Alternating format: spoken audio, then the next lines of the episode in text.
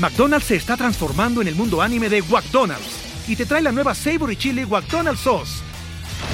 Los mejores sabores se unen en esta legendaria salsa para que tus 10-piece chicken wack papitas y Sprite se conviertan en un meal ultra poderoso. Desbloquea un manga con tu meal y disfruta de un corto de anime cada semana. Solo en McDonald's. ba baba go! En McDonald's participantes por tiempo limitado hasta agotar existencias. Tienes que quitarte ese ego y aprender. Aprende otras cosas para que no sientas que los demás te van a superar y te quites ese miedo y te puedas separar de, este, de lo que estás haciendo.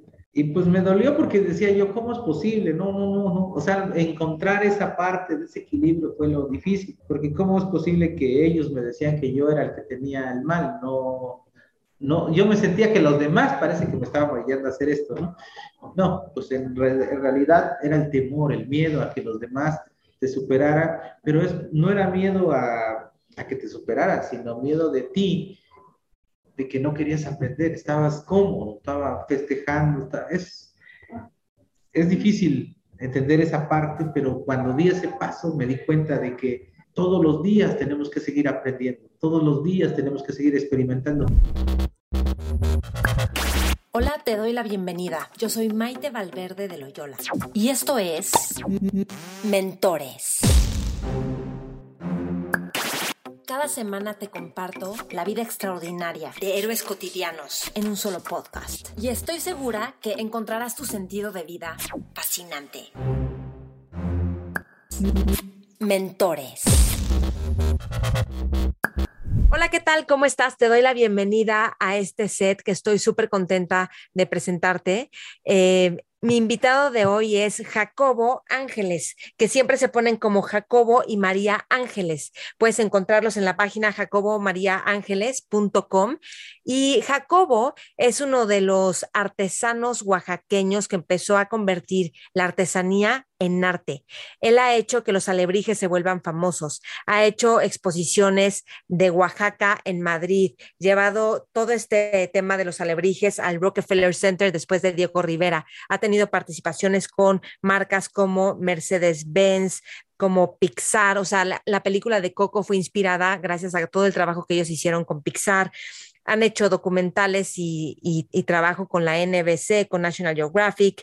Este, entonces, realmente ellos empezaron a romper el paradigma de que un taller se enseñaba solamente la artesanía a la familia de los artesanos y empezaron a enseñar a otras personas fuera de la familia y empezaron a crecer su taller y empezaron a enaltecer todo este trabajo y ahora tienen una escuela en la que generan aprendices para que luego se vuelvan artistas también. Ellos empezaron a firmar las obras eh, María, su esposa, es la primera mujer que firma una alebrije, una artesanía este, un trabajo hecho por ella, que antes no se hacía esto. Y también han hecho proyectos increíbles que están generando la sustentabilidad, el desarrollo del arte y el desarrollo de los niños y de los jóvenes. Entonces, realmente es un ser humano que ha sabido crear equipo, formar comunidades para que crezcan y para que las siguientes generaciones tengan de qué vivir, de qué trabajar y que no se pierdan las tradiciones. Estoy segura que te va a conectar con Oaxaca, con el arte y también con el trabajo en equipo, con el liderazgo y también con los altibajos que hay en la vida. Y en esta entrevista con Jacobo hablamos de el peligro del éxito porque puede parecer que el éxito va muy bien y cuál puede ser el peligro del éxito. También hablamos de pensar en las siguientes generaciones, de cómo enseñarle a los niños a disfrutar las cosas y sus raíces. Hablamos de cómo fomentar la confianza en uno mismo, cómo crear equipos que sí funcionen. Nos cuenta también de cómo empezó a lograr que el arte que ellos hacían valiera más. También nos habla de los animales zapotecos y su parte espiritual y también... Em, pues bueno, de toda su trayectoria, que es súper interesante. Entonces, espero que disfrutes esta entrevista, compártela con otras personas. Estamos nosotros en todas las redes, Mentores con Maite, y ellos están como Jacobo y María Ángeles en todas las redes. Yo estoy como Maite Valverde de Loyola. Disfruta esta entrevista y quiero escuchar de ti tus comentarios, todo, qué te parece, qué descubres, y si no los conocías, qué ves de todo este trabajo que están haciendo. Mentores. Pues Jacobo, qué gusto tenerte en Mentores. Bienvenido. Muchas gracias, muchas gracias por invitarme, Maite. Pues yo estoy agradecida de que haya un mexicano oaxaqueño como tú que ha enaltecido todo el trabajo de los alebrijes en el mundo, o sea, que le has dado valor no solo a los alebrijes, sino también al trabajo en equipo. El otro día que platicábamos y me decías, es que nosotros le pagamos a los aprendices. No, ellos no pagan por estar aquí, nosotros le pagamos como se hace en Italia, o sea, como que tienes una visión mundial y global que me encanta y de ah, poner en otro lugar nuestras raíces a Oaxaca, a México. Cuéntame un poquito de esto, ¿cómo sale esta visión? Bueno, mira, este, nosotros somos hijos artesanos, mi esposa y yo, María y yo, formamos este matrimonio en 1994, pero los dos venimos de dos familias artesanas de aquí del pueblo, donde lo más importante y el propósito más grande es pues, sentirte orgulloso de tu cultura, de tu trabajo, de tu pueblo, de tus raíces. En Oaxaca es muy común que son pueblos de usos y costumbres. Entonces, los usos y costumbres están muy ligados a la cultura que vivimos, por ejemplo, de comunalidad. Y esa comunalidad viene de origen zapoteco. La palabra guelaguetza que has escuchado durante tantos años en la ciudad de Oaxaca y en el mundo, quiere decir enseñar lo que sabes, compartir lo que tienes y contribuir con tu pueblo. Por eso es tan importante para un zapoteco la Guelaguetza, porque es la ofrenda más grande que le puedes ofrecer a nuestra cultura, a nuestros pueblos. Y cuando tú ves esa fiesta en Oaxaca, es parte de la compartencia, que compartimos con los pueblos nuestra fiesta. Pero lo bonito de la compartencia es que no solamente se comparte la comida, los productos que tú ves, porque también se comparte el dolor. Por ejemplo, en un pueblo, cuando alguien muere, compartir que hay que tener a nuestro muerto, a nuestro compañero, despedirlo, hacer su, ese dolor grande de luto, es cuando se ve la realidad de la guelaguetza. Luego la otra parte, otro pilar importantísimo es la enseñanza. Si yo sé hacer este oficio, tengo que enseñarle a mis hijos, a mis hermanos, a mis sobrinos, para que esto no se pierda, siempre decimos en los pueblos. Pero esto es parte de lo que es la guelaguetza, enseñar lo que sabes. Como una mamá que le enseña a hacer su tortilla a una niña, un padre que le enseña a cultivar su maíz, su, cosecha, hacer esos trabajos, esos oficios. Por eso en Oaxaca los oficios son bien importantes y nos ayudan a mucho. Por ejemplo, esos oficios nos ayudan a estudiar, a poder llegar a tener un, peso para seguir hacia adelante en la escuela, pues por ejemplo, es por eso es bien importante. Casi los oaxaqueños siempre tienen oficio. Y luego viene algo muy bonito que es la contribución. Y la contribución no es una cosa de pagar los impuestos, sino hacer algo por tu pueblo, generar algo. Si hay que hacer una carretera, vamos a trabajarla con una, bajo una base que es el tequio, la faena y la aportación. Entonces, otra de las partes importantes de la contribución es dar los servicios a tu ciudad, a tu pueblo. El topildeo, que son siete años. Arrancas a los 19 años, un año sí, un año no. Y luego pasas a los consejos o los comités, donde viene el agua potable, la escuela, todo para que puedas generar algo por tu pueblo. Y el tercero, que ya pasa al tercer nivel o la tercera parte, que llegas ya más o menos como de 40 años, a las regidurías que ustedes le llaman, para nosotros es los tatamandones o los consejeros, que son los presidentes municipales, donde está el alcalde o el chagol, para nosotros es un chagol porque es un mayordomo que dirige nuestro pueblo. Entonces vamos haciendo toda esta, esta parte, nos enseña a Oaxaca o en nuestro pueblo, San Martín Tilcajete, que es de origen zapoteco, a conservar nuestras tradiciones. Entonces nosotros venimos de esas familias que tenemos ese deseo de conservar y de dar servicio. Y cuando vienes viendo todo esto, pues empiezas a, a detonarlo en tu trabajo y lo empecé a detonar. En 1994, cuando me caso con mi esposa, se forma el taller de Jacobo y María. Anteriormente, mi taller de mi papá y de mi mamá, porque mi padre muere en 1985, durante 10 años se llamó Hermanos Ángeles. Y de esa manera este, nosotros empezamos a conservar nuestra, nuestra forma de tallado, la forma de hacerlo. Y vino de una manera hermosa a reflejarse la cultura de nuestros zapotecos dentro de nuestra forma de arte y fue como fuimos empezando esta gran, pues como escuela, porque es un taller escuela donde los jóvenes vienen, se inscriben, nosotros les enseñamos, pues ellos no demandan por, por este, que les paguemos, sino ellos quieren aprender, pero el taller si vendemos nuestro producto empieza a pagar y se hace como una beca para los jovencitos antes y después si les gusta ya empieza como un, un honorario, ¿no? Entonces es diferente, ¿no? Y eso es lo bonito, porque acortamos el tiempo de proceso para hacer una pieza que se lleva año y medio, pues tratamos de acelerar ese proceso para que podamos tener en un modelo de hacer más chiquitas, más grandes, medianas, para poder sobrevivir todos y vivir bien, ¿no? Porque también, ¿de qué me sirve sobrevivir sino vivir bien, dignamente, comer sano y, y que la gente se quede en sus pueblos? Sí. ¿Está? Sí. Pues de esa manera, pues fuimos formando el taller bajo esa filosofía de la Guelaguetzac.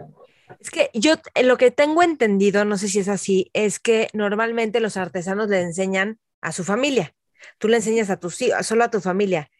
Y entiendo que ustedes más bien lo empezaron a abrir a muchas más personas, no solo limitarlo Qué bueno que tocaste ese tema. Cuando yo estaba con mis hermanos, solamente se mi mamá pues es zapoteca y está educada a los tiempos difíciles, ¿no?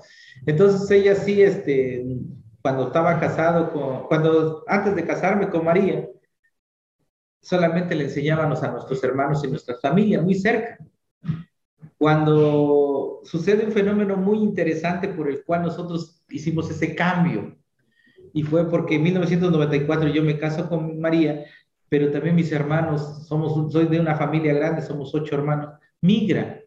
Ese año de la migración, la devaluación, mis hermanos migran y para mí fue un dolor muy grande porque, pues, entre los diez, entre los ocho hacíamos unas piezas hermosas, pero no, este, cuando se van ellos, cuando me caso, porque yo soy más grande, pues ellos toman esa oportunidad de que se desintegra el taller y tenían el dinerito para irse, ¿no? Para pagar el coyote y ir a de, migrar del país, porque también hubo esa como moda, necesidad o ese tiempo para salir adelante, muchos migraron de aquí, de, este, de esta zona. Entonces me afectó muchísimo y fue cuando se abrió la puerta a los jóvenes y nos dimos cuenta que la forma de trascender este trabajo a nivel de lo que tú estás viendo era compartiéndolo, enseñándolo. Pero fue así. Entonces María, cuando, cuando María este, nos casamos, ella tenía unas sobrinas que iban a la escuela secundaria en ese entonces a, Ocotlán, porque no teníamos en el pueblo secundaria. Y cuando ellas iban a la escuela, en las tardes les decían, cuando regresaban a su pueblo, decían que trabajaban, platicaban con sus compañeros. Y les decían, pues, ¿qué haces? No, pues que pinto en un taller y ahí estamos trabajando. Y entonces ellos empezó a hacer popular el taller, que empezó a llegar gente de diferentes lugares. Y nosotros, por la necesidad de de tener un producto y enseñar también, pues más que nada por la producción para tener piezas. Entonces eh, se empezó a ser popular y ahorita son 16 pueblos que vienen al taller a trabajar. Pero hemos generado una infinidad de gente que aprendió. Por ejemplo, los primeros años, pues era gente del pueblo que se empezó a integrar. Compañeritos empezaron a venir, pero esos compañeritos empezaron a hacer sus talleres que ya ahora son talleres propios, ¿no? Entonces, talleres ahorita son como 300 talleres en el pueblo y todos viven bien. Exacto. los que se han formado fuera de los, del Estado, que, que motivados, que por alguna circunstancia se casó la mujer con alguien de la ciudad y siguen ahí haciendo sus figuras, ¿no? O sea, se volvió una industria bonita que pueden vivir las personas dignamente de esto. Entonces, de esa manera fue como se, se dio el paso más grande y yo le calculo que fue del 94 al 98 cuando nos dimos cuenta de esa trascendencia que era enseñar. Y de ahí, no paramos hasta el COVID, no más que en el COVID sí por necesidad tuvimos que cerrar y dejar de enseñar casi seis a casi un año y ahorita se reactivaron otra vez las enseñanzas para que la gente pueda aprender. Sí, mira, dame un segundito, espérame. Que ahorita me acordé que hace como cuatro años que fui a Oaxaca, yo hice este caracolito. Ah, pues, yo hice mi caracolito que, bueno, a mí me encantó, pero pues nada que ver con el trabajo que ustedes hacen. Y entiendo que... Pero entiendo que ustedes Oye, ese caracolito no lo hiciste con nosotros? Es que no sé, porque te digo algo. Mira, te voy a decir, me, me dijeron que no querían que lo mencionara mucho, pero el, al taller al que fui, que según yo sí es el suyo, es el que hay una plaquita de, de Pixar diciendo que sí, en la abuela de Coco para haber hecho Coco y que no están tan agradecidos porque Pixar, pues al final recaudó muchísimo dinero y no les dio nada a ustedes y se va, usó muchísimo de lo que ustedes les dieron para hacer toda esta película, ¿no? Bueno, mira, el convenio fue de que iba a ser de forma de promoción, porque, bueno, te voy a platicar después ese tema, pero sí viniste aquí porque el caracolito es de nosotros. el caracolito. Entonces, mira, yo lo hice y yo soy fan de mi caracol y lo tengo ahí casi en mi altar, pero... ¿Sabes qué? Porque el caracol es el número 18 del calendario zapoteco y, significa trabajo, contribución. Ay, qué lindo.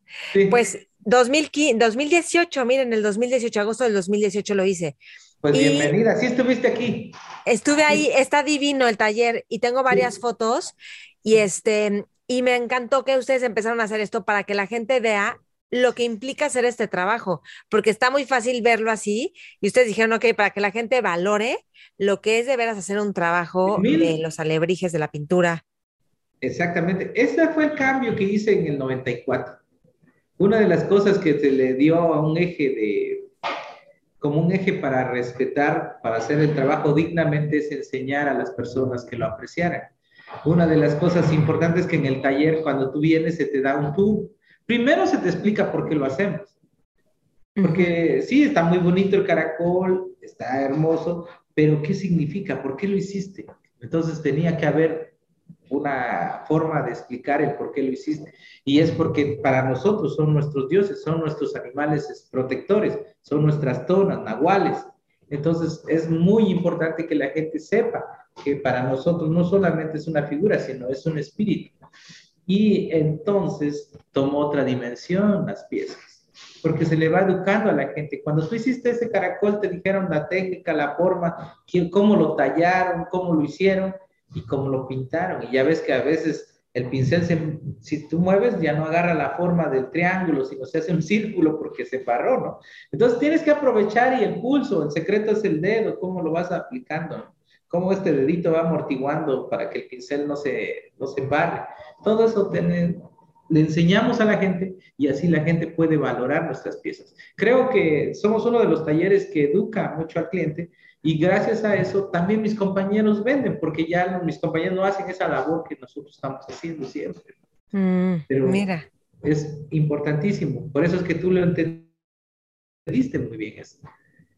No, pues me encanta, aparte a mí me encanta cómo me quedó, o sea, no tiene el nivel de detalle que, pero yo lo hice muy feliz. Y Pero eres, ¿sabes qué? Es tu corazón. Es que ahí viene lo más importante. Lleva un pedacito de ti, un pedacito de tu corazón. Exacto. No hay, más mejor que el artesano te regala en una obra su corazón. No solamente te regala una pieza, sino parte de su esencia. Y la esencia, decimos en zapoteco, no hay mejor ofrenda que mi corazón. Por eso es que ofrendaban los corazones.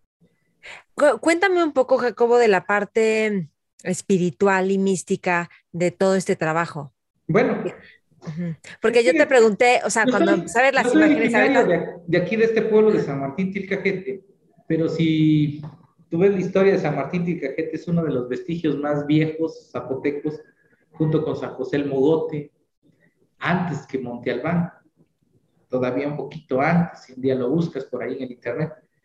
Entonces, San Martín Tilcajete antes se llamó Zapotitlán, en esta zona. Y Tilcajete fue cuando los, los mixtecos se conquistaron este pueblo, esta zona, y le pusieron Tilcajete. Y significa en zapoteco lugar donde pinta. Tilca es tinta y cajete es donde muelen esa tinta. Por eso para nosotros es mucho honor, es un honor enseñarle a la gente cómo hacemos las tintas, cómo hacemos los colores. Mm. Porque es el nombre de mi pueblo, Tilcajete. Y Dentro de esa, bueno, de esa historia de los zapotecos, ellos desarrollaron una escritura. todos los dibujitos que tú ves en mis piezas, como en el cuadro, tienen su significado. Algunos en zapoteco y otros yo mismo los he generado, patrones que he repetido y he generado algunas cosas, pero los más básicos son 60 dibujos que tienen significado en zapoteco. Entonces, mi trabajo, y eso sí es mi aportación, fue plasmar esos dibujos en las figuras.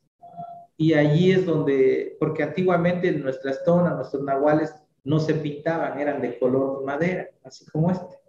Entonces yo lo que hice es darle ese color, esa, esencia a nuestras piezas para que tomaran más, para verlos más feliz, ¿no? Para que nuestras piezas estuvieran más coloridas. De esa manera, nosotros empezamos a, a generar estas piezas, pero muchas veces tú pintabas una pieza de color verde, por ejemplo, un, un, un tlacuache con color verde porque era la forma que sacaste el color y lo pintabas y lo decorabas en negro o rojo o los colores básicos naturales. Entonces la gente empezó a verlo extraño. Y después, en 1970, 79, 80, se empezó a usar el color acrílico, el color Politec. Y entonces la gente empezó a ver como muchos colores y la gente le empezó a llamar, en 1985 más o menos, a nuestras figuras, nuestras tonas, nuestros nahuales, alebrijes. Y fue como empezó a adaptar ese nombre, que finalmente, pues con el paso del tiempo, ustedes saben que la palabra alebrije la generó el maestro Pedro Linares y nosotros lo que hicimos es, pues nos costó tanto trabajo acreditar nuestro atón, a nuestro nahual, porque la religión, la evangelización fue demasiado dura, drástica con la palabra tona y porque significaba un, una, como que la cultura zapoteca vivía en esas palabras. Entonces la religión, la evangelización de estos pueblos fue dura. Entonces decían, no, si tú hablas esa palabra nahual, es cosa del diablo. Y platica con cualquier gente donde anduvo la evangelización y tenía tatita esencia, todos lo relacionaban con el diablo para que la gente se asustara. Pero la palabra diablo no es de nosotros, vino con los españoles. Entonces, nosotros lo que tenemos siempre son nuestros espíritus, nuestras tonas, nuestros nahuales. Y de ahí nace esto. Y la astrología está compuesta por 20, 20 días. Por eso cuando nace un niño se le asigna un animalito. Ya ese animalito que se te asigna, por ejemplo, a mí me tocó un coyote. A este animalito se le conoce como tona o nahual. Tona es cuando te lo asignan, cuando hacen la ceremonia y el ritual. Y nahual cuando lo sientes, cuando lo percibes. Por eso es que es, se le dice tona, nahual te tocó el coyote porque naciste en un... Eh, ¿Qué día naciste? Yo nací el 14 de marzo de 1973, pero el calendario se va rotando, el ah. zapoteco, de acuerdo al gregoriano, entonces va dando diferentes animales porque durante los 365 días, los 20 días se van repitiendo y acuérdate que febrero no tiene este, completo los días de 31, entonces van generando una rotación de animalitos. Cuando hacen este calendario, nosotros, pues por ejemplo, mis papás, mis padres lo heredaron, pero existe ese calendario y Alfonso Caso tiene que ver en eso, porque Alfonso Caso fue el que reclutó el gregoriano y lo fusionó con el zapoteco para poder entender bien los animales zapotecos. Si tú un día tienes la oportunidad, visita el Museo Santo Domingo cuando lo abran después de la pandemia y tú vas a encontrar en la sección 3 y 2 toda la zona precolombina y ahí te habla el calendario zapoteco. Es hermoso eso, y de ahí nace nuestra artesanía. Entonces, de esos 20 animales, el primer animal que nosotros reconocemos, como nuestra tona, nuestros nahuales, el primer animal es la iguana camaleón, que representa enseñanza. El segundo es el coyote, que representa el poder visual, visionarios. El tercero es la tortuga, son necios, tercos, testarudos, son perseverantes. Número cuatro es la iguana, o la lagartija que le llamamos, que es buen estudiante, son símbolos de enseñanza, pero siempre quieren saber más. Científicos, investigadores, quieren ese, ese, ese su animal. Luego, el número 5, que representa la serpiente, el máximo poder en la cultura zapoteca, y es el señor del viento. Personas que saben hablar, convencer y manipular. El animal que puede vivir en los tres tiempos, viento, tierra y inframundo. Por eso es importante para nosotros. número seis, el armadillo. Hombres que dirigen chagoles por ejemplo, son mediadores, como abogados de, de nuestra cultura, pero también son los que guían a la tribu. Número siete, el venado, hombre de música, buen oído para la música, ágil, rápido, pero desconfiado. Número ocho, que es el conejo, personas muy amorosas, muy detallistas, pero bien sentidas si le haces un desaire y rápido quieren las cosas. Número nueve, la rana. Personas que nacen este día son muy francas, muy claras y tienen símbolo de abundancia porque es el día del agua para nosotros. Número diez es el perro, que representa para nosotros el animal de la amistad, del amigo, compañero, pero de carácter fuerte, defiende su territorio, carácter fuerte. Número 11, para nosotros es importantísimo porque es el señor del arte, danza, teatro, baile y su animal protector es el chango. El número 13 es este, número 12, perdón, es el búho. Es el hombre que con sus palabras cura, el curandero. Para nosotros, aunque no seas doctor, la gente se acerca a este, cuando nace en este día para pedir consejos y ayuda mucho sus palabras. Número 13, el gran maestro, el tlacuache, el que carga a sus alumnos, el que carga su compromiso. Para nosotros es importantísimo porque es capaz de parar una discusión o hacerse el muerto. Entonces, es, es bien interesante. Entonces, el 14, para nosotros es el segundo poder de la cultura zapoteca y es el jaguar. Hombres fuertes, guerreros, lo tienen todo, pero son celosos. Número 15, este es el tercer poder de la cultura zapoteca y tiene que ver con la visión, es el águila. Son guerreros, peleoneros y ellos sí no se distraen, son directos a lo que quieren. Son fríos, pero son muy certeros. Número 16 es el, para nosotros el pájaro de las 400 voces, el sensoncle. Hombres que saben hablar, enamorar y cantar. Y de repente se va. Así es el sensoncle. Regresa hasta el otro año. Entonces ese es el pájaro del sensoncle.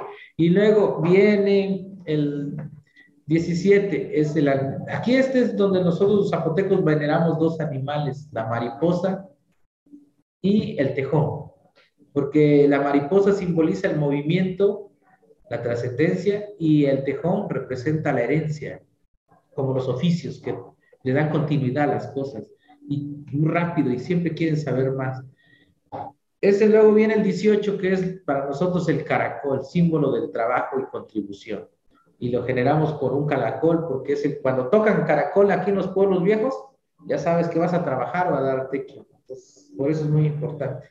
Y luego viene el 19, el pescado, hombres y mujeres de respeto. Siempre ellos son este, coordinadores, agrupadores, gente que le gusta integrar. Y viene por acá el número 20, que es el colibrí. Animal que le decimos mensajero del sol, pájaro del sol, pero que simboliza esperanza. Muy sentido si le hacen un desaire. Y ahí están los 20 animales. Oye, seguro hay alguna página en donde nos traduce nuestra fecha de nacimiento con el... No, no, no, tenemos eso. La tenemos en un libro antiguo.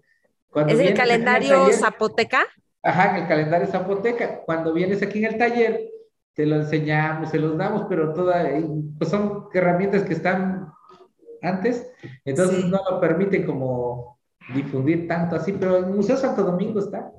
Si un día tienen la oportunidad, ahí está, por favor y también lo tienen, creo que los calendarios mesoamericanos, ahí está.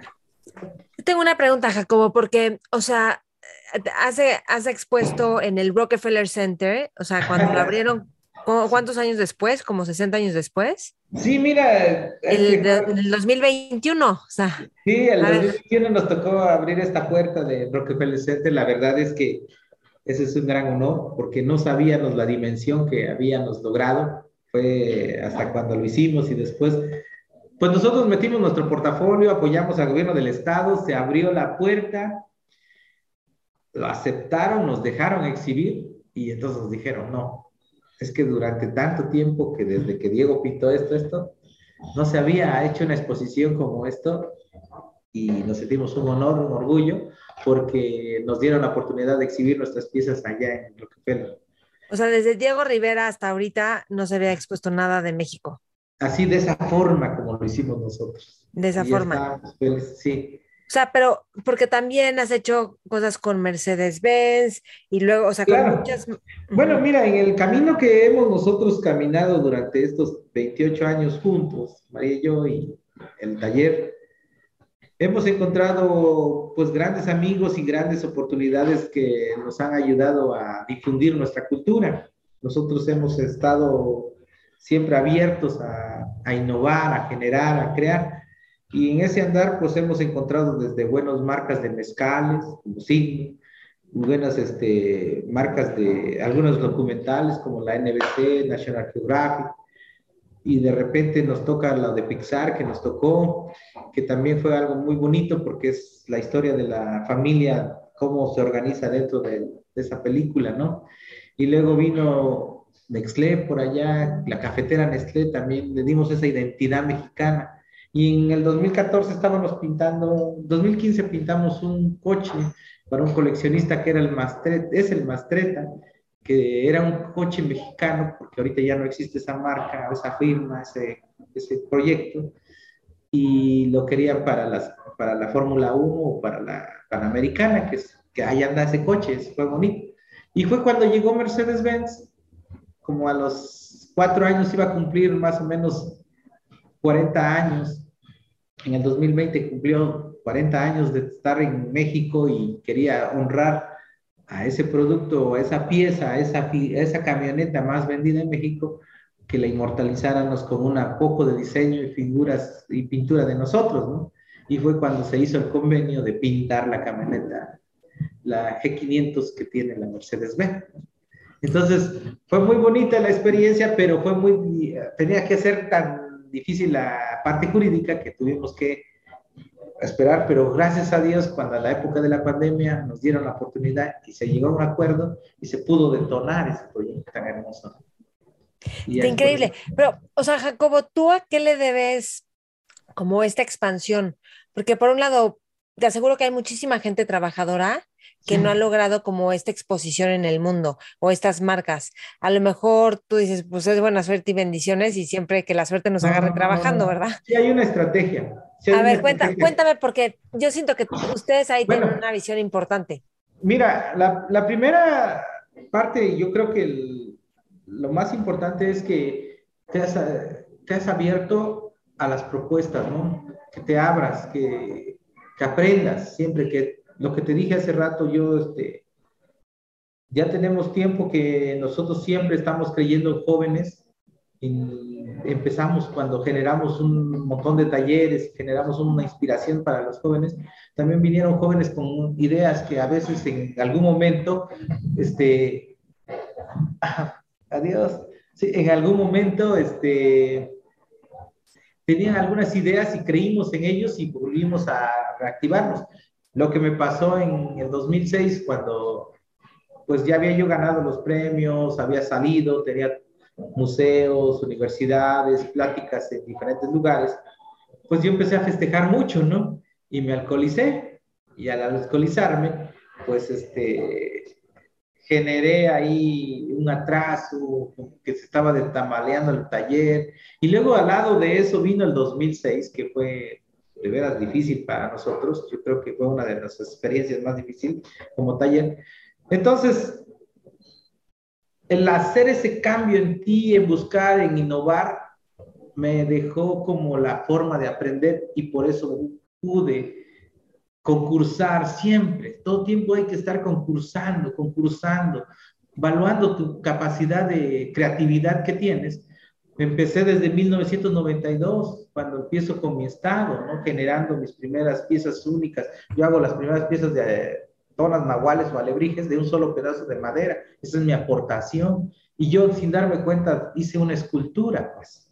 Entonces la gente lo empezó a evaluar, pero todavía me tardé como otras 15 años después para que alguien dijera, es que lo que hizo Jacobo es una escultura, no, no era una pieza nada más de artesanía, era una escultura pero no en el momento no me di cuenta de que lo estaba haciendo de esa manera, sino perseveré y seguí y seguí. Luego en 1994, cuando ganamos en FONAR el Premio Nacional, que me toca a mí todavía el Premio Nacional en 1994, pues era porque yo estaba pintando dibujos diferentes que los demás hacían. Entonces me di cuenta que el camino era concursar e innovar. ¿no?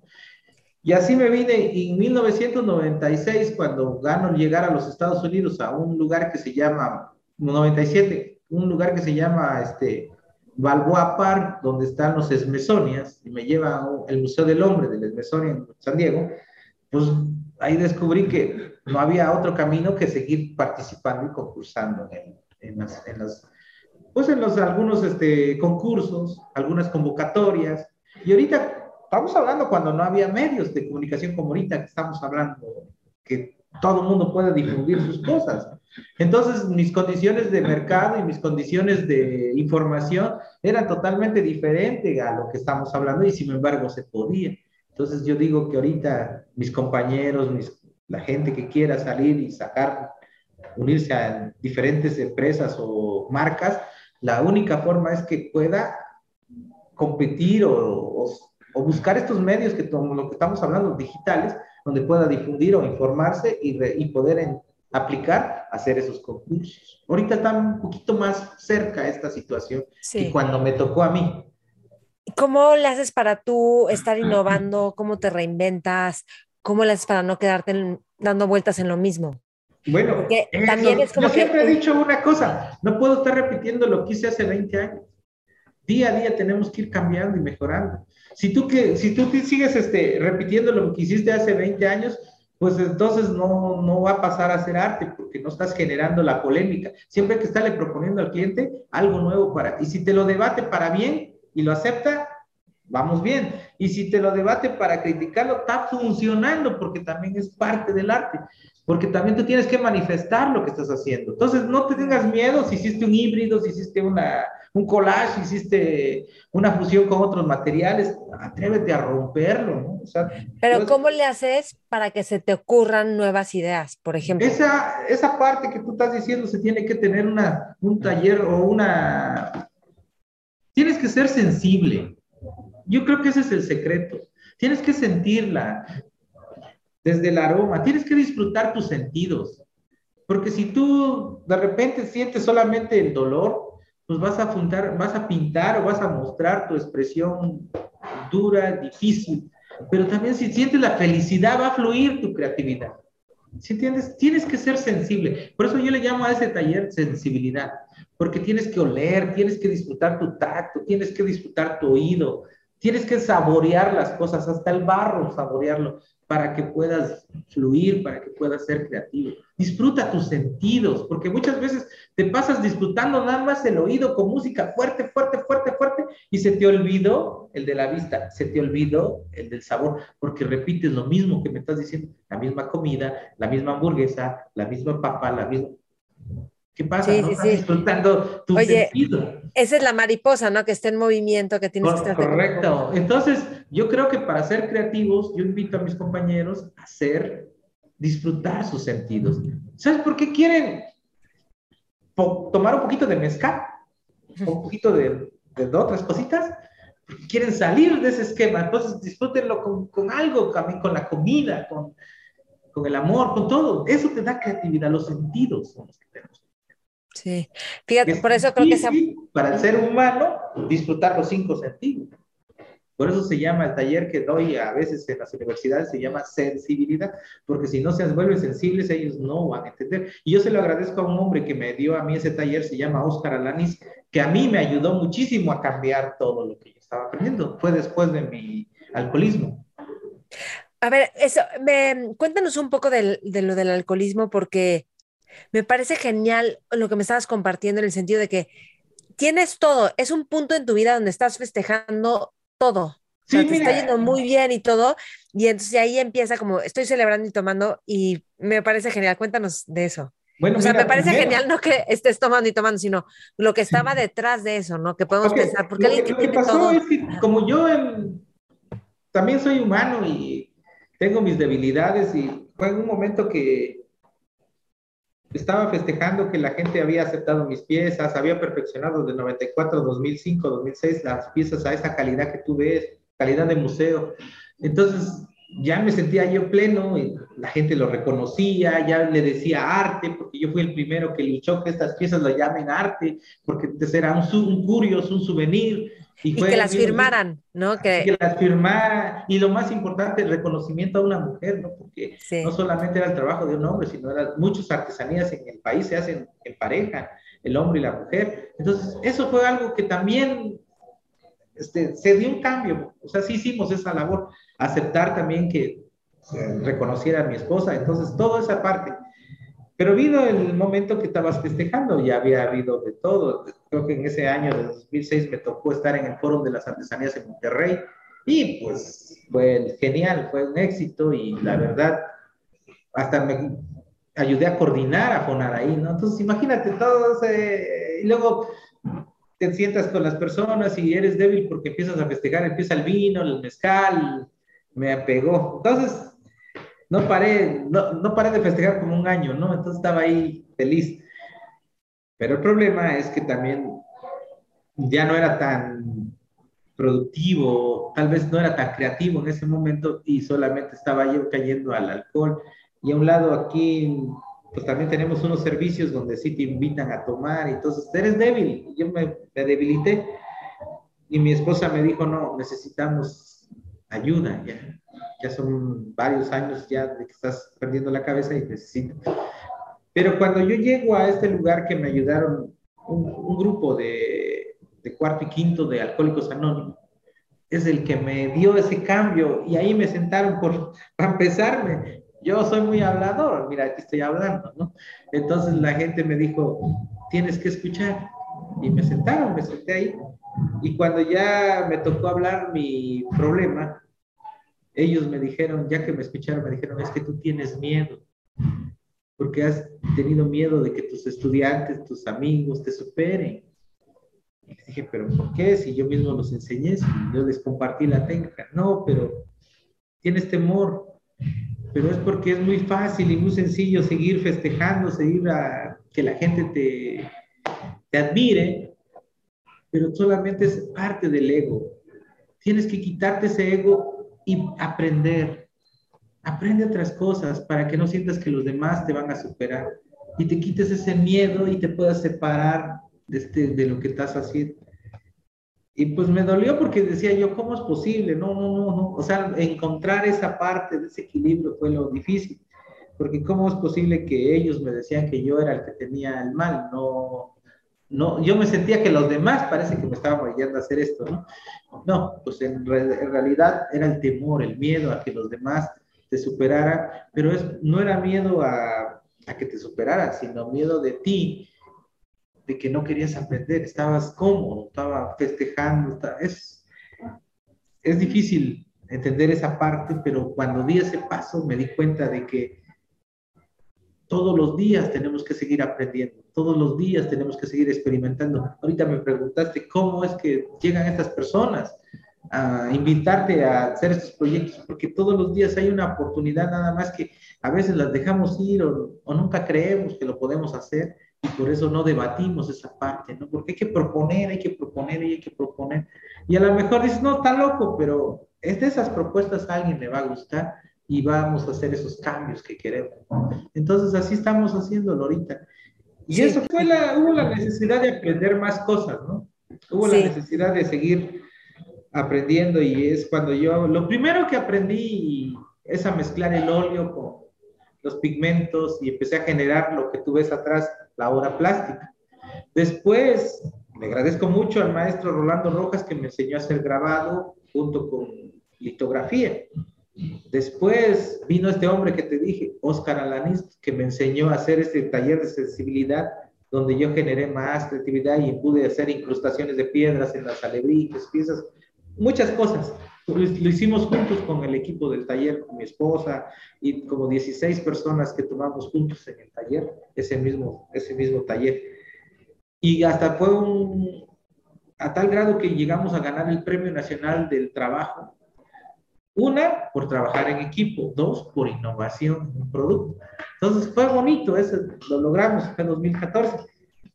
Y la tercera, que le agradezco mucho a otra maestra que se llama Hali, que fue la que me enseñó a hacer barro. Entonces, hubo un gran maestro que tocó mi vida, también se llama Oscar, este, Oscar Alanís, ya lo mencioné, y su suegro, que es Javier Servín, que trabajaba en la cerámica, y fue que me metieron como ideas y formas, y dije, no, tenemos que aprender. Y de ahí me vine aprendiendo, y yo compartiéndoselo a todos los muchachos, a toda la gente que viene al taller. Entonces, eso ha hecho que el taller se diversificó y no esté como peleándose unos con otros porque tú haces lo mismo y tú haces lo mismo, sino al contrario, el taller tomó un liderazgo que no puede dejar ahora de producir algo nuevo. Entonces, tiene que venir generando algo Pero, O sea, lo que me parece increíble es que, eh, o sea, del estar en el éxito, y entonces tú empiezas a celebrar, celebrar y eso empieza a reducir tu productividad y ahí te das cuenta y empieza el alcoholismo, te das cuenta que tienes miedo y que además ya no estás como progresando y eso mismo, ese dolor, te lleva a reinventarte. Sí, pues yo, ahora sí que yo creo que si hubiera estado solo en ese momento, me hubiera quedado en ese, en ese, tuve, hubo manos que me jalaron para poderme salir, porque la verdad yo ahí sí reconozco que no lo hice solo, sino fue la ayuda de estas personas. y tú te dejaste ayudar, ¿no?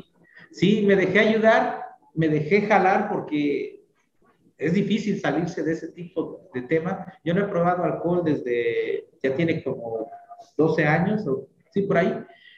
No me lo ponen enfrente porque sigo, sigo teniendo los eventos, hay inauguraciones, hay este, festejos, siempre estoy padrino, o sea, siempre tenemos, eh, aquí en Oaxaca es muy común que te ofrezcan el mezcalito porque pues es nuestra esencia, ¿no? Entonces yo no, me, no estoy peleado con eso, pero simplemente lo he respetado ya desde ahí, pero sí, yo le digo a, gracias a estas personas y a todos que me ayudaron, ¿no? Muchísimo, mi familia también fue muy fuerte que me ayudó, por ejemplo, mi esposa no toma nada de alcohol, sin embargo ella sufrió el mismo dolor que yo en ese momento, ¿no? Entonces me sacó de ese de ese alcoholismo y me siento muy feliz, estoy contento con ello. Entonces ahorita... dime algo, ¿sigues yendo a, las reuniones estas de alcohólicos? Fui, durante seis años, ahorita ya me retiré, también este, no es que se debe dejar de ir, se puede seguir yendo, pero es que me absorbe mucho el taller y le he dado todo mi corazón a esto, pues, a este proyecto. Porque sin darme cuenta, es lo mismo que yo hago aquí en el taller doy servicio a la gente, a los jóvenes. Entonces, me absorbe un poco más y ya no pude continuar. Pero ¿Y qué aprendiste? Todo el tiempo que pude, lo hice como tiene que ser. Y, por ejemplo, del cuarto y quinto paso, que, o sea, yo sé que el quinto paso, cuarto y quinto paso son súper fuertes. o sea, hay gente que me ha dicho ahí descubrí a Dios, pero atravesando así como la peor tormenta de la vida. Y al mismo, ¿qué es esto lo que tú aprendiste? O sea, porque... No, yo, yo aprendí algo muy lindo. Mm. Y te voy a decir qué es lo que yo estaba... Yo siempre he tenido ese... Como lo vuelvo a mencionar, en el compartir, tienes que compartir todo. Y una de las palabras que ahí usan es la humildad. No sé si has escuchado. Entonces yo lo único que debo de seguir compartiendo es mi humildad como soy, como, como ahorita, este tiempo que estamos a corazón abierto, sin pretensiones, solamente como soy. Te doy mi corazón con mi pintura, con mi trabajo, con mi cultura, con amor. Tengo que seguir con esa misma humildad. Y siempre vas a ver igual por esa, esa gran lección que me dio mi vida. Entonces, ahí ¿Y qué, qué sería una pretensión? ¿A qué le llamarías? A una pretensión es que, por ejemplo, alguien que te comparte por ego, por uh, soberbia, la soberbia también es pretenciosa, porque pretendo ser lo que no soy. El ego, porque pretendo ser lo que no soy.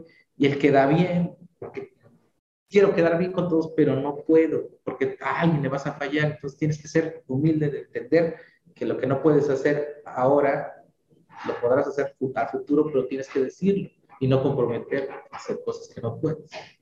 Sí. Y me pasa mucho con mi obra. A veces me dicen, quiero este cuadro para... Les digo, mira, si esta pieza se lleva año y medio, por favor entiéndeme, no, porque la tentación ahí de venderle y ganar, pues ahí es un ejemplo nada más de que tienes que ser sincero con tus palabras.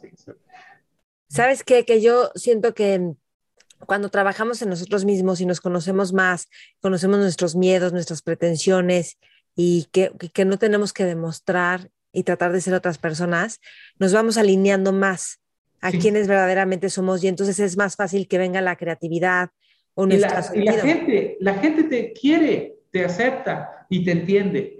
Entonces ya no te, ya la gente que se acerca a ti ya no viene con una intención de bajar tu autoestima, de agradecerte, sino ya te entiende. Es, tú mismo haces ese, esa energía, porque tú eres, estás siendo sincero con esa energía, la energía que viene también, la que recibes viene con buena intención. Entonces yo, yo trato de manejarme con esa energía.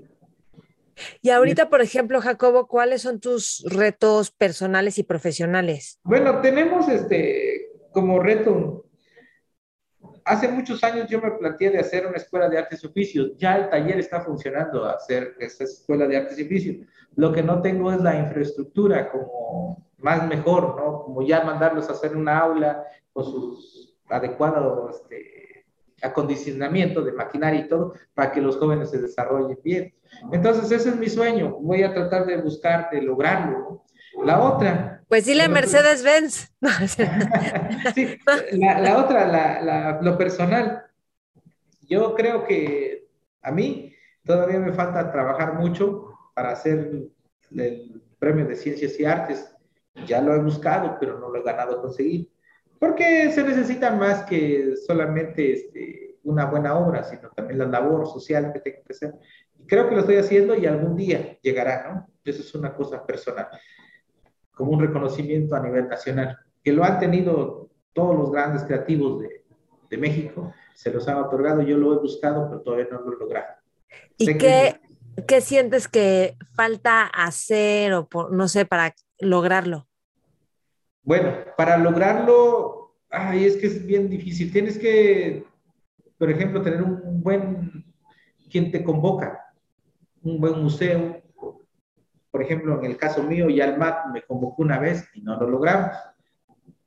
Tiene que unirse como cinco como museos o proyectos fuertes que te apoyen hasta la Cámara de Diputados pues, para poder lograr hacer eso. Entonces, todavía no, no quiero usar palabras que no se deben usar, pero sí, no encuentro alguien que lo pueda empujar un poquito más, ¿no? Entonces, ahorita ahí, ahí voy, no, no, pasa nada, yo siento que todavía no es tiempo, por eso Dios no se ha dado, y voy a luchar por hacerlo. Entonces, eso es en lo personal, como un reconocimiento. Ahora viene la parte como, como taller, pues ya sabes, queremos hacer, consolidar ya ahora la infraestructura de la Escuela de Artes Oficios. Algo muy personal para mí es seguir trabajando con los niños, con los jóvenes, mm. para que se sigan sintiendo orgullosos de su cultura. Porque si nosotros dejamos de invertir en los niños, enamorarlos de su cultura, pues ahorita con los medios digitales vamos a perderla más rápido de como veníamos, porque ellos se van a, hacer menos sensibles. Tenemos que trabajar con ellos para que se enamoren de sus tierras donde viven, de sus raíces, de, de sus comidas, de, que se acuerden, que se... Mira lo que vamos a recordar nosotros como seres humanos, lo que nos alimenta, lo que nos hace feliz, y si nosotros seguimos a, poniéndolo muy digital, vamos a seguirlo perdiendo. Entonces tenemos que sensibilizar a ellos que, que sigan fomentando sus raíces en las escuelas para que puedan este, sentirse vivos de su cultura. Entonces yo quiero trabajar eso más todavía con los niños, ¿no? Está increíble. de sus lugares, de su cultura. Yo Y además, eso hace que, además de que honran su cultura, pues ya está, o sea, ya empiezan a tener experiencia en las artes, por ejemplo, o en que ya te va entrenando para la vida también. Sí, pero tiene que ser en cierta edad básica que tenemos que trabajar eso. de los 9 a los 15 años. Si no lo hacemos de los 9 a los 15 años, ese, eso que te estoy diciendo, llamarlos a que toquen un instrumento, a que pinten con algo, a que hagan un grabadito, algo que les impacte, porque de los 15 a los 20 ya se, ya se vuelven como profesionales, ya pueden generar algo de arte, pero esto es lo que les impacta, de los 9 a los 15 años les va a impactar y se van a recordar cuando sean adultos, cuando, sean, cuando tengan hijos, para que les inviten a hacer lo mismo. Entonces, es muy importante. Y hay que, o sea, practicar cuántas horas o cómo, cómo trabajar. No, no, no, yo creo que lo que tenemos que hacer es, por ejemplo, independientemente de su escuela, a mí me gustaría que, la, que las escuelas le metieran un poquito de arte en, en, esas en, ese, en ese periodo de los finales de, de la primaria a la, y la secundaria, porque la secundaria es cuando más rebelde se pone. Entonces, si lo vienes fomentando desde los primeros dos últimos años de la, de la primaria, estos cinco años hacen un, un ciclo que tú jamás vas a olvidar, porque te lo van a estar aumentando, vas a estar metido en la cabeza. Entonces, por eso yo sí tengo ese deseo de trabajar con los niños, ya cuando tenga este, este sueño, ese, enseñarles música, enseñarles pintura, enseñar algo que, para que no se les olvide. Los cuentos todavía a los 9, a los 12 lo, lo creen, lo imaginan, y es donde tú generas muchísimas cosas creativas. Sí, de acuerdo. Qué, qué padre lo del trabajo con los niños y la escuela, o sea, todo ese taller, ¿como cuántos alumnos o aprendices, es que no le llamas alumnos, ¿no? ¿Aprendices o cómo le llamas?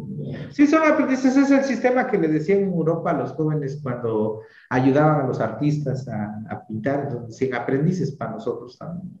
¿Cuántos aprendices has tenido? Bueno, en, en, nuestra historia muchísimos, miles, pero este, ahorita en este momento estamos 220 aprendices en este momento, de diferentes, tres ejes básicos, ya no solamente es en la parte de la cultura, hay gastronomía, mm, qué bien. Este, hay campo, que es también el amor a la tierra, el generar, el plantar, el generar el maíz que comemos, el mejor que comemos, también se necesita gente.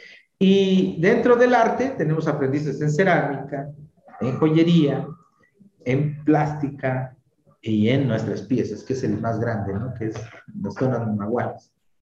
Es que está increíble porque también sé que están haciendo cosas para el campo de reforestación y de sembrar copal, cuatro tipos de maíz.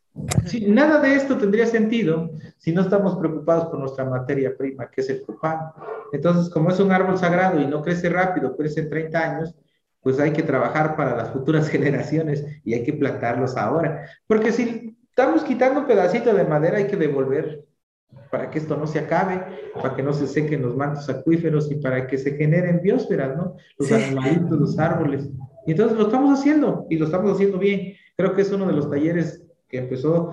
Primero empecé con el pueblo en 1994, cuando gracias a un maestro y la Fundación Banamex en ese entonces, nos, nos generaron una conciencia de plantar arbolitos. Fue durante 10 años estuve en el comité de mi pueblo de forma comunal, sembramos 100 mil arbolitos en el pueblo.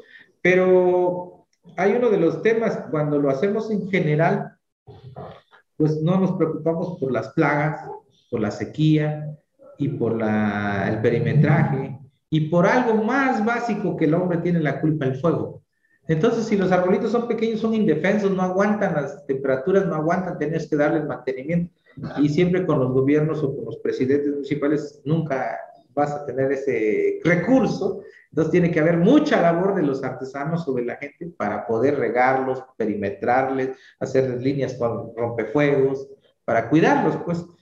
Y durante 10 años lo hice y estuve con mi comité formal y leal ahí trabajando pero también tenía que llegar el momento que tú concientizaras a más personas. Entonces lo hacemos de forma comunal y lo hacemos en el taller para que la gente entienda el, la necesidad de plantar árboles. Ahorita llevamos siete biosferas, aquí y vamos muy bien, gracias a Dios. Wow, qué increíble. ¿Qué, ¿Hay algo más que te gustaría agregar, Jacobo? No, pues yo los invito a que, por ejemplo, en sus regiones, si, si algunos este podcast llega a gente creativa, artesanos, pues siempre vamos a tener materias primas que algunas veces quitamos de la naturaleza, ¿no? En el caso de nosotros, pues son árboles de copal, de que tengamos esa conciencia de regresar un poquito, que plantemos, que reforestemos, porque muchas veces hay artesanías, y no lo digo, pues aquí en mi pueblo sucedió, que vamos al monte y lo quitamos y ya, pues es un recurso, ¿no? Que lo tenemos ahí, la naturaleza lo regenera, pero no todas las veces tiene ese mismo éxito, sino se va perdiendo, se va desapareciendo. Y con el paso del tiempo esto ya hubiera desaparecido si no nos hubiéramos preocupado por plantar y reforestar. Así como nosotros puede haber alguna cosa que hagan en el país y que piensen en eso, en regenerar su materia prima. Yo los invito a que regeneren su materia prima.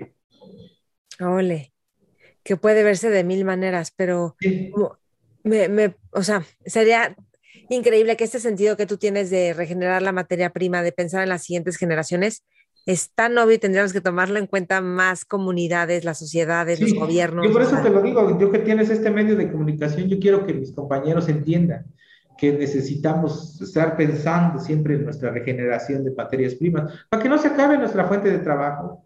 Mira, la gente, gracias a Dios, está más consciente ahorita en algunas cosas, injusta en otras cosas, pero si nosotros mismos podemos poner ese ejemplo y sembrar nuestras materias primas, podemos ah, remediar muchos problemas. Otra cosa que les invito y les sigo diciendo, hay que trabajar mucho con nuestros hijos, que disfruten nuestra cultura, nuestro sentido, nuestra identidad, donde estamos, donde estamos viviendo. A lo mejor estamos en un valle, vamos a poner San Luis Potosí, ¿no? Es una zona de la Huasteca o una zona de, de ¿cómo se llama ahí? Este, en el desierto. Entonces, algo, algo, hay un buen platillo, hay una tierra, hay una canción, una tradición, una danza, la cual podamos detonar en nuestro arte y poder generar lo que estamos haciendo, un medio para vivir y sostener una familia. wow. Hay que hacer un estudio de... ¿Cómo, o sea, cómo educar, o sea, cómo hacer que los hijos disfruten esto? Ah, pues enseñándole a disfrutar los sentidos, lo que yo mm. te acabé de decir. Sí es que mucho de nuestras cosas, nosotros los seres humanos somos tan ingratos. No solamente es el mexicano, de aquí, de aquí hasta China, digamos. Ves al nene jugar tantita tierra y le dices, no juegues porque te vas a enfermar. No lo dejas sentir la tierra, el tacto, los piecitos que tocan. Tú estás evitando tocar la tierra, pero eso es parte de ti, eres parte de eso. ¿Ves que está jugando agua? Te me vas a enfermar de gripa porque estás jugando agua. Sí, sí, pero si es un buen horario, es buen tiempo, déjalo. Deja que tus hijos se atrevan. No les digas no. Yo mm. creo que eso es lo que va a hacer que sea creativo. Totalmente. Uf, que cada, o sea, si cada ser humano podemos expresar nuestra creatividad y sentirnos libres en eso y desde niños, creo que de muchísima neurosis no existiría, muchísimos enojos y apatía. Sí, yo estoy trabajando ahorita el tema de la confianza, porque la confianza es lo que hace la diferencia en muchísimas cosas. Si tú tienes confianza en ti mismo, no vas a dudar de hacer lo que estás haciendo. Pero si tú tienes desconfianza en tu proyecto, en siempre vas a estar con el temor y es ahí el 50% ya se cae. Entonces, ¿Y cómo trabajas la confianza con la gente? Ah, muy, muy sencillo. Por ejemplo, muchas veces llegan jovencitos aquí porque no sé, tuvieron malas calificaciones, porque papá es alcohólico, porque el papá se fue al norte y son bien serios, no hablan, ¿no? Motívame si puedes, ¿no? Y empiezo a trabajar la confianza, primero ganándome su confianza, sacándole una sonrisa, sintiéndote que en vez de que, que sientan amor, porque muchas veces el ser humano lo no genera confianza, es la falta de amor, amor a ti mismo, amor a tus compañeros, a tu familia, a tu mamá. Entonces, esa parte tenemos que trabajar. Y le da miedo a todo mundo, porque cuando tú le dices a, mira, es que necesitas enamorarte de este trabajo, enamorarte de lo que estás, amar a tu mamá, se quedan viendo porque lo malinterpreta. Se ha malinterpretado y te ha limitado el amor, pero el amor se puede generar con confianza. No, no es un amor sexual, sino es un amor a lo que estás haciendo, a tus raíces, a tu, a tu comida. Ese amor, esa sonrisa te hace, es de esa manera yo veo el amor cuando un niño se genera una sonrisa limpia, pura, sin tendencias, sin pretensión. Eso es lo que es, eso es la parte de la confianza. Entonces, mm. primero, para que un jovencito pueda soltarse y pintar o hacer lo que le está, tienes que trabajar uno de los elementos que es el viento. Y aquí en Zapoteco lo tenemos muy claro.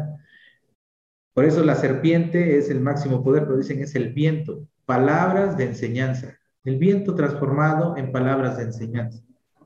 Porque también el viento te puede destrozar. Eso es lo que tenemos que trabajar. Para generar confianza tienes que generar que el viento sean palabras de enseñanza. Sean palabras de enseñanza. Enseñanza, ok. Sí, sabes que, o sea, lo que tú y yo estamos haciendo en este momento, estamos platicando, ¿no? Sí, ok, sí. O sea, como que la voz, las palabras, la voz es viento, ¿a eso te refieres? Es el viento, viento transformado en palabras de enseñanza, palabras. Sí.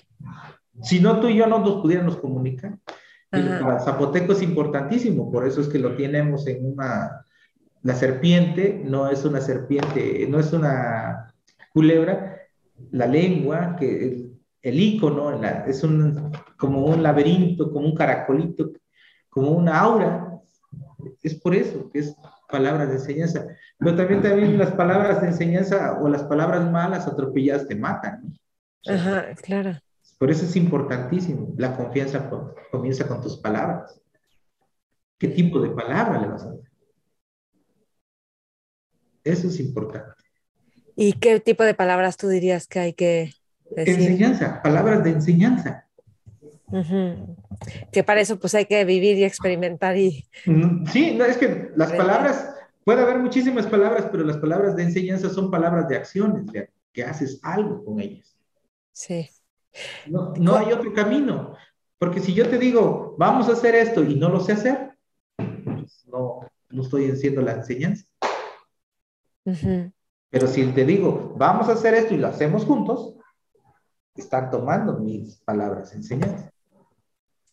¿Cómo es tu visión de equipos? Porque pues tú eres un innovador en, el, en los talleres de hacer equipo, de ah, formar equipos. Primero, para formar un equipo tengo que ver que... Vamos a poner un equipo en mi trabajo, ¿no? Lo que yo hago. No sé. Mira, muchos comemos salado, simple, amargo. Nunca le vas a dar gusto a todos por, por el sentido del gusto. Vas a trabajar con el oído y uno se escucha música simple, romántica, banda, todo.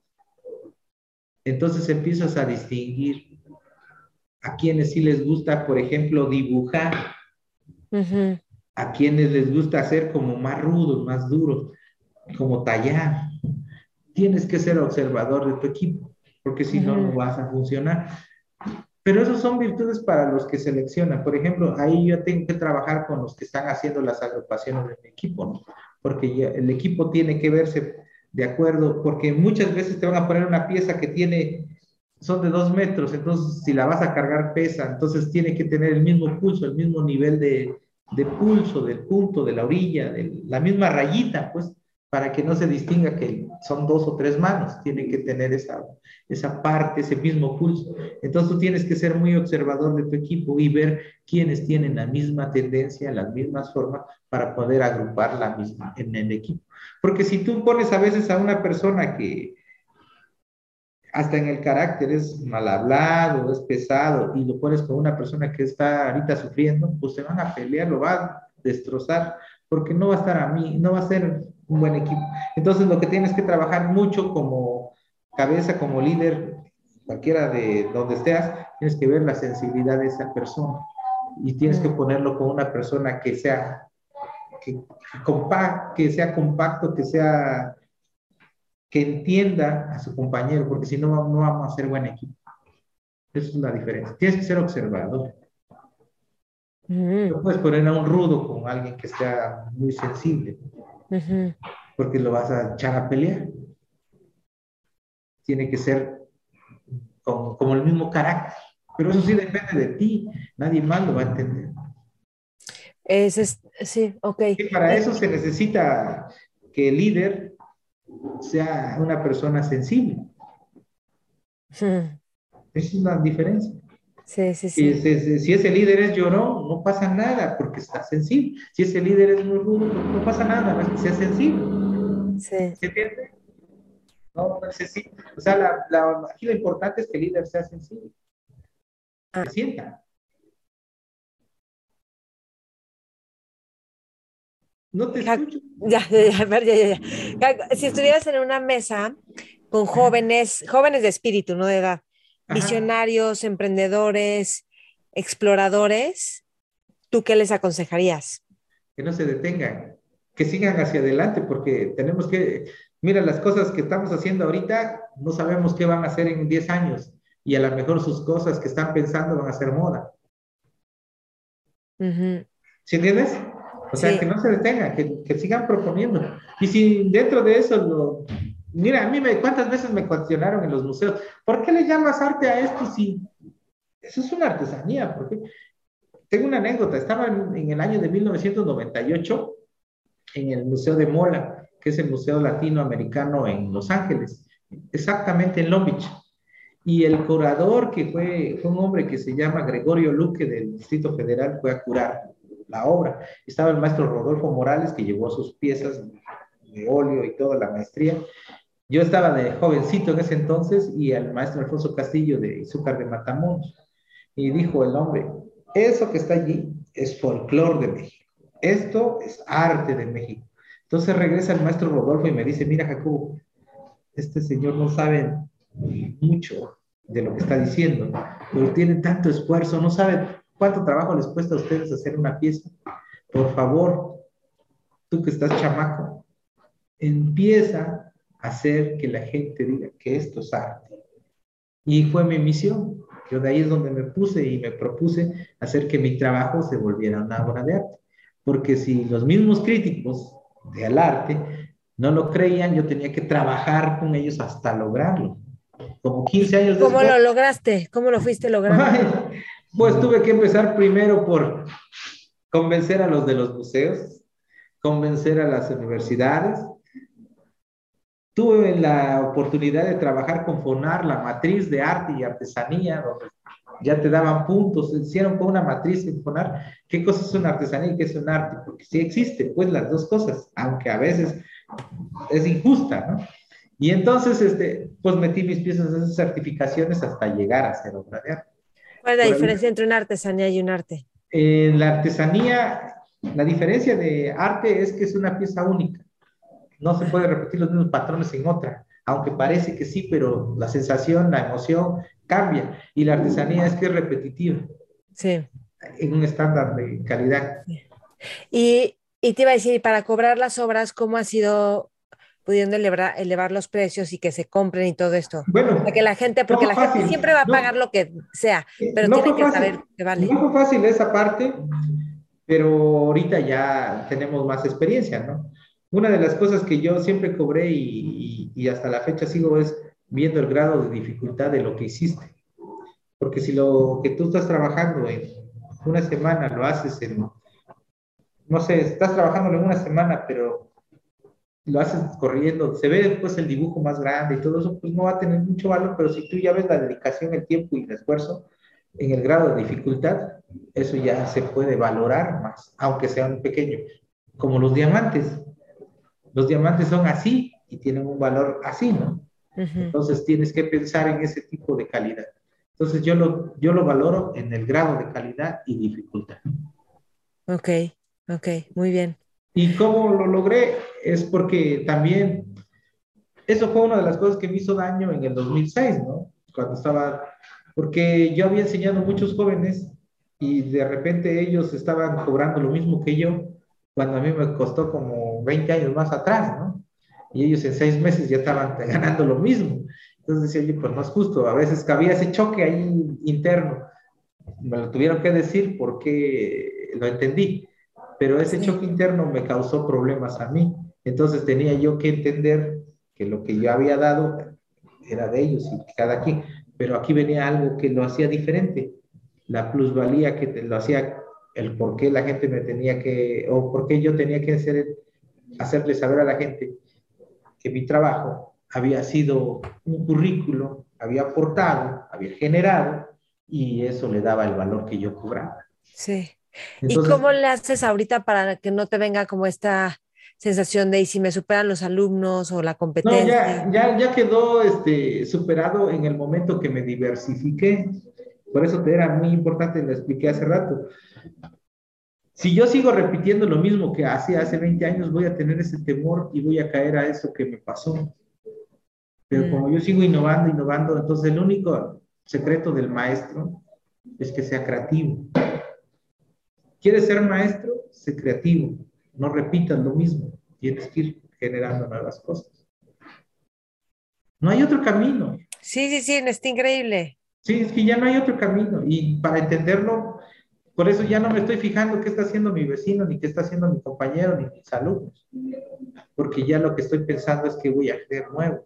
Sé que es un trabajo titánico porque todo tiempo ya se te acaban las ideas. Entonces, o son muy locas también, ¿no? Entonces dices... O sea, pero yo siento que si ves lo que está pasando en otros lugares en el mundo, en otras personas, lo que se les está ocurriendo, o a gente joven, de ahí claro que eso te nutre para, sí, como esto no para, se me para dar el impulso, pero también de repente llegas a un momento que dices, chica, porque ahorita, ahorita es una cosa bien, bien bonita o, o, bien este, de doble filo, ¿no? Sacas algo nuevo y de que ocho días ya lo tienen en todos lados, en las redes sociales, están, es increíble.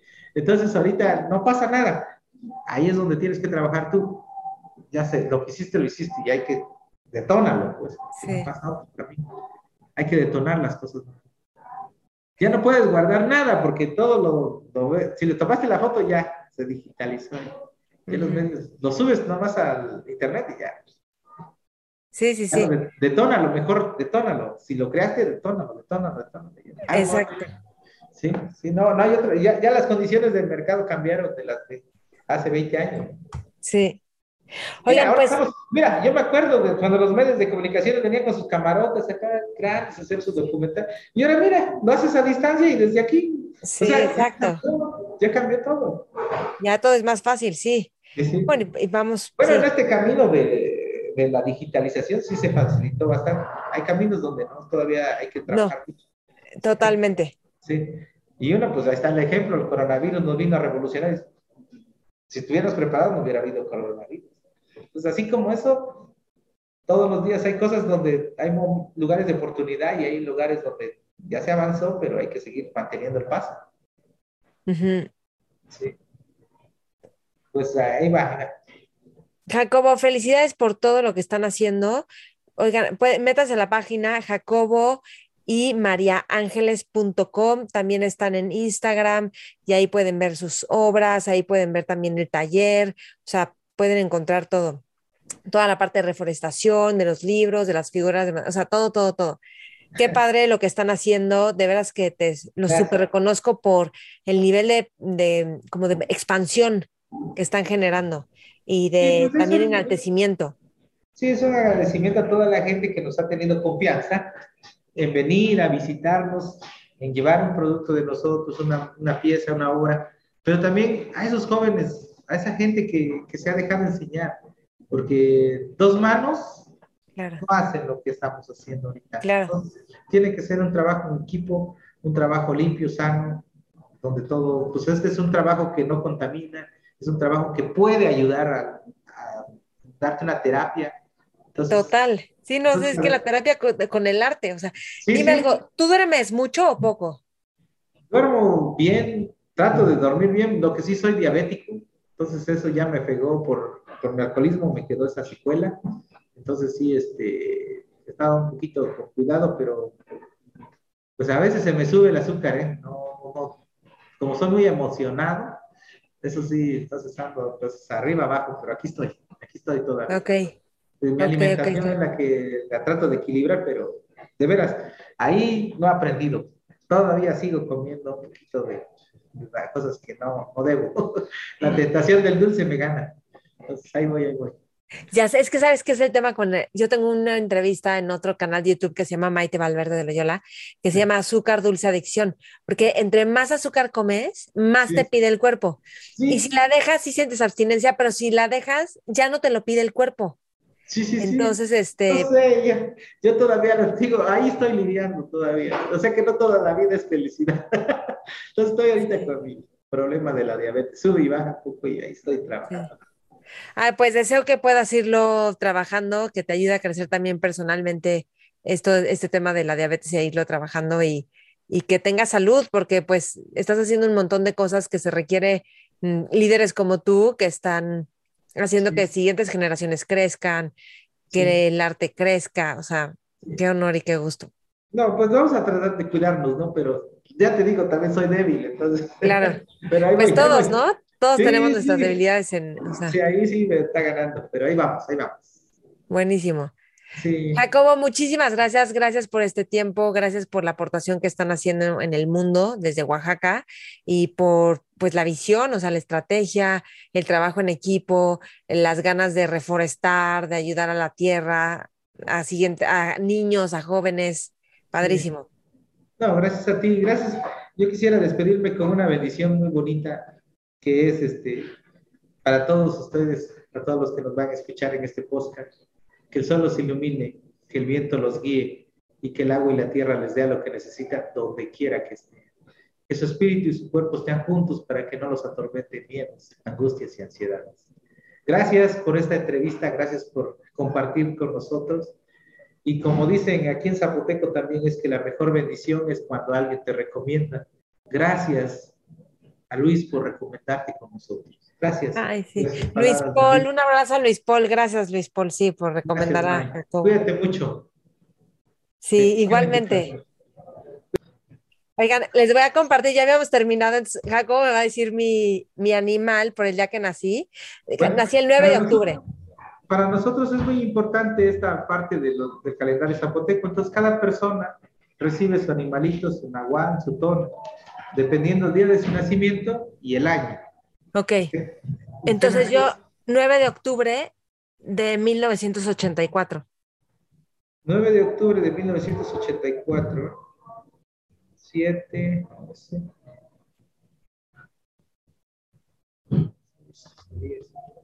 Es un año bifiesto, para nosotros el 9. Es el, es el 25 en el calendario zapoteco. Representa la serpiente saben hablar, convencer y manipular. Es un animal de los más fuertes, máximo poder en la cultura zapoteca. ¿Qué año? 84. 84.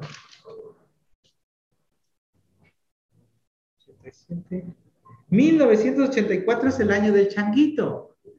Entonces sus virtudes es la danza, el baile, el teatro, la sonrisa. Es, es muy bonito, mucho movimiento, changuito. Ok. Señor del arte. Esa es tu virtud. Tu animal que debes de traer en tu cuello, como yo, es la serpiente, que es el que te protege. Y como te dije hace rato, es el señor del viento. Pues saben hablar, convencer y manipular. Son tremendos. Ok, ¿y ese animal es minagual o no? Es el que te va a proteger. Ah, ok, el que me protege. Y, el changuito son virtudes. Ajá, tus virtudes que te di, tu personalidad que decimos alegres, bailan, danzan, son de mucho movimiento, no están quietos ustedes. sí. Ok. Ay, qué padre. Y bueno, te lo saqué del calendario, la astrología tolteca zapoteca, está aquí. Y el calendario, la primera tabla que sale, el animalito, es en la tabla número 2. Y la primera tabla es puros años.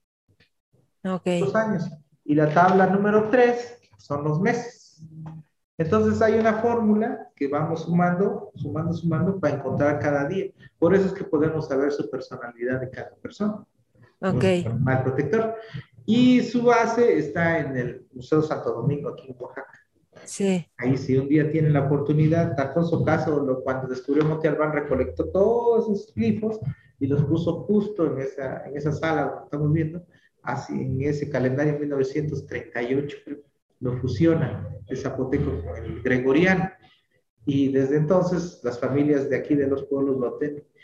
Pues por el, lo que te vine diciendo, por el paso del tiempo, 1950 por ahí, fue muy dura la evangelización cuando volvió a retomar la fuerza de los animalitos, pero después volvió y ahorita gracias a Dios por la palabra alebrije, pues nos ha dado la forma de vivir nuestra cultura. Oye, y por ejemplo, de la serpiente, yo tendría que trabajar en no manipular o algo así, o sea, o ver si estoy manipulando. No, no, no, no, no, es necesario. No, esos son, eso, lo que dicen de la serpiente es, por eso es el máximo poder. Lo que tienes que trabajar, ¿para qué vas a manipular?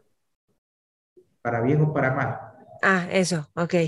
Eso es lo único. La manipulación es sana. Solo hay que saber para qué la vas a trabajar. Ok. ¿Para bien o para mal? Pero tienes el don de hacerlo. Esa es la diferencia. Ok. Eso, son- eso es tuyo. No, no, una sonrisa te hace manipular a algo. Mm, Unas palabras trasciende. Una, un mal gesto ofende. Ajá. Acuérdate. Ok. Es bien importante lo que te toca, por eso es el máximo poder. Saben hablar, convencer y manipular. Como lo que dicen los psicólogos, tono, tacto y tino. ¿Tú tienes? Sí. ¿Sale? Buenísimo. Y una Ay, sonrisa tuya cambia todo. Hazlo, verás. Eso por el changuito, ¿no? Sí, no, no, no, es por la serpiente. Ah, ok. El changuito es danza, teatro, baile, te enamora el arte. Mm, Son tus virtudes, pero también son tus acciones. Todo lo vas a ver así, con esa pasión del arte. Pues. Ok. Sí, eres apasionada con lo que haces, pues eso es lo que trata de decir la parte del changuito. Sí. Como que sí te apasionas, te apasiona. Te, Sí. metes, te mete en tu cabeza y no te lo sacas. Ujú, Pues hasta sí. que lo haces. Eso es bueno. también. Pues es que eso es súper enriquecedor porque cuando hacemos algo a medias, pues eso qué. ¿Quieres saber una debilidad, Ama? Ajá. Te la voy a decir para que no sientes que todo es bello. Como son tan cabrones, andan por acá, para allá, para allá. Eso es lo. Anda saltando mucho. Anda por donde quiera. A ver Ok. si me captaste. Ok, entonces estar más estable o qué? No. A ver, no, dímelo directo, No, dímelo no, directo. el changuito, eso, eso es lo que tiene, que es muy. des- este, ¿Inestable? anda por aquí, anda por allá, anda por allá. Eso es lo que tiene. No, no está quieto, pues. También pasa como, como si en el matrimonio quiere anda, de travieso. Eso es lo. Sí. Es enamorador, pues ya. Ok, muy bien. Esa es la parte que tiene. ¿Sale? Cuídate mucho. Buenísimo. Cuídate, Camilo, cuídate. Jacobo, gracias. Mentores.